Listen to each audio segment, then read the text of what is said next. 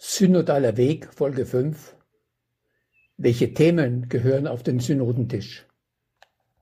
In dieser fünften Folge zum Synodalen Weg erkläre ich, welche Themen auf den synodalen Beratungstisch gehören. Es ist unüblich in der katholischen Kirche, dass es keine Tabuthemen gibt. Alle, so die Anleitung aus der römischen Bischofskongregation zum synodalen Weg der Weltkirche, können auf dem Beratungstisch reklamiert werden. Es können Themen sein, die den Auftrag der Kirche in der Welt von heute betreffen. Andere wiederum sind anstehende innerkirchliche Reformanliegen. Womit aber beginnen? Die einen sagen, die Kirche müsse bei sich selbst anfangen. In so vielen Belangen hat sie in den letzten Jahrzehnten systematisch Glaubwürdigkeit und Vertrauen eingebüßt. Kardinal Reinhard Marx der den Papst soeben um seinen Rücktritt gebeten hatte, sprach von einem toten Punkt, an dem die Kirche angekommen sei. Stichworte sind geistlicher und sexueller Machtmissbrauch, Sexualmoral, Frauenfrage, Homophobie, Klerikalismus und Partizipation des Kirchenvolks. Vielen in und außerhalb der katholischen Kirche gilt diese als sexualneurotisch, frauenfeindlich, homophob, undemokratisch, vormodern, also out.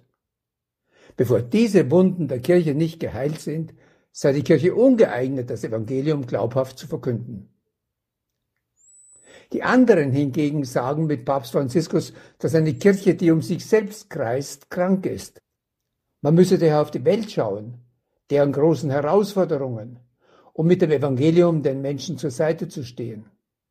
Es gelte, das Evangelium in den Gang der Geschichte einzuweben, damit diese ihr menschliches Gesicht nicht verliert, also gerechter, freier, friedvoller wird und dass vor allem die natürlichen Lebensgrundlagen auch für die nächsten Generationen erhalten bleiben. Ich halte dieses Entweder-Oder für falsch, denn beide Zugänge hängen eng miteinander zusammen. Das Zweite Vatikanische Konzil hat das vorgezeigt. In der Mitte steht die berühmte Pastoralkonstitution Gaudium et Spes, Kirche in der Welt von heute. Das Konzil wollte damit gleichsam die Kirche in eine gute Verfassung bringen. Von dort her richtete sich der Scheinwerfer auf die Kirche und ihre Gestalt. Die dogmatische Konstitution über die Kirche Lumen Gentium entstand.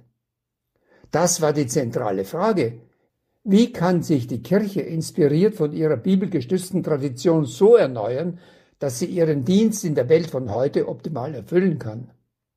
So sehr aber beide Zugänge zusammenhängen, es gibt einen gewissen Vorrang der Welt und der Menschen. Denn es geht nicht um die Kirche, sondern um Gott und seine Welt. Auch Jesus ging es nicht um eine gut funktionierende Kirche, sondern eben um eine Bewegung von Gott her, die er in die Welt implementiert hat.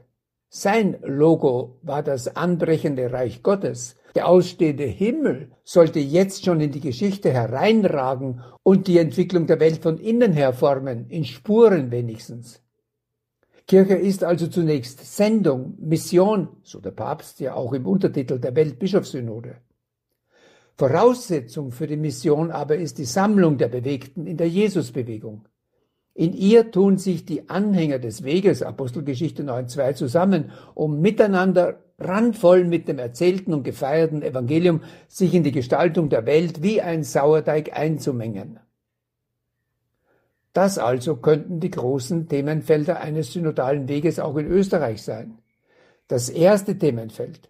Was bewegt die Menschen heute? Welches sind die großen Herausforderungen im Land, in Europa, weltweit? Es gilt gleichsam Gaudium et Spes, Kirche in der Welt von heute, abzudaten.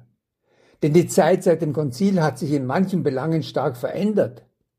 Die Welt von heute steht vor gewaltigen Herausforderungen, welche den Einsatz aller Kräfte guten Willens verlangt, einschließlich der Religionen der Welt. Also auch jenen der Kirchen, die allein auch deshalb zusammenwachsen müssen. Untrennbar verbunden mit diesem ersten Themenfeld ist das zweite. Welche Gestalt soll sich die katholische Kirche inmitten der heutigen Kultur geben, um der Welt bei diesen Herausforderungen mit dem Evangelium inspirierend zur Seite stehen zu können? Hier kann die Kirche von den reichen Erfahrungen der jeweiligen Kulturen und Gesellschaften lernen. Sie wird diese natürlich auf den Prüfstand des Evangeliums stellen, dabei aber erleben, wie viele Spielregeln des Lebens und Zusammenlebens beratend und entscheidend dem Evangelium näher sind, als traditionelle Kreise unterstellen. Gerade um ihre Mission in der jeweiligen Kultur erfüllen zu können, braucht es also Reformen an der Kirchengestalt, die sowohl der biblischen Tradition wie den Erfahrungen demokratischer Gesellschaften gerecht werden. In weiteren Podcasts werde ich dies näher erklären und für die Kirche in Österreich konkretisieren.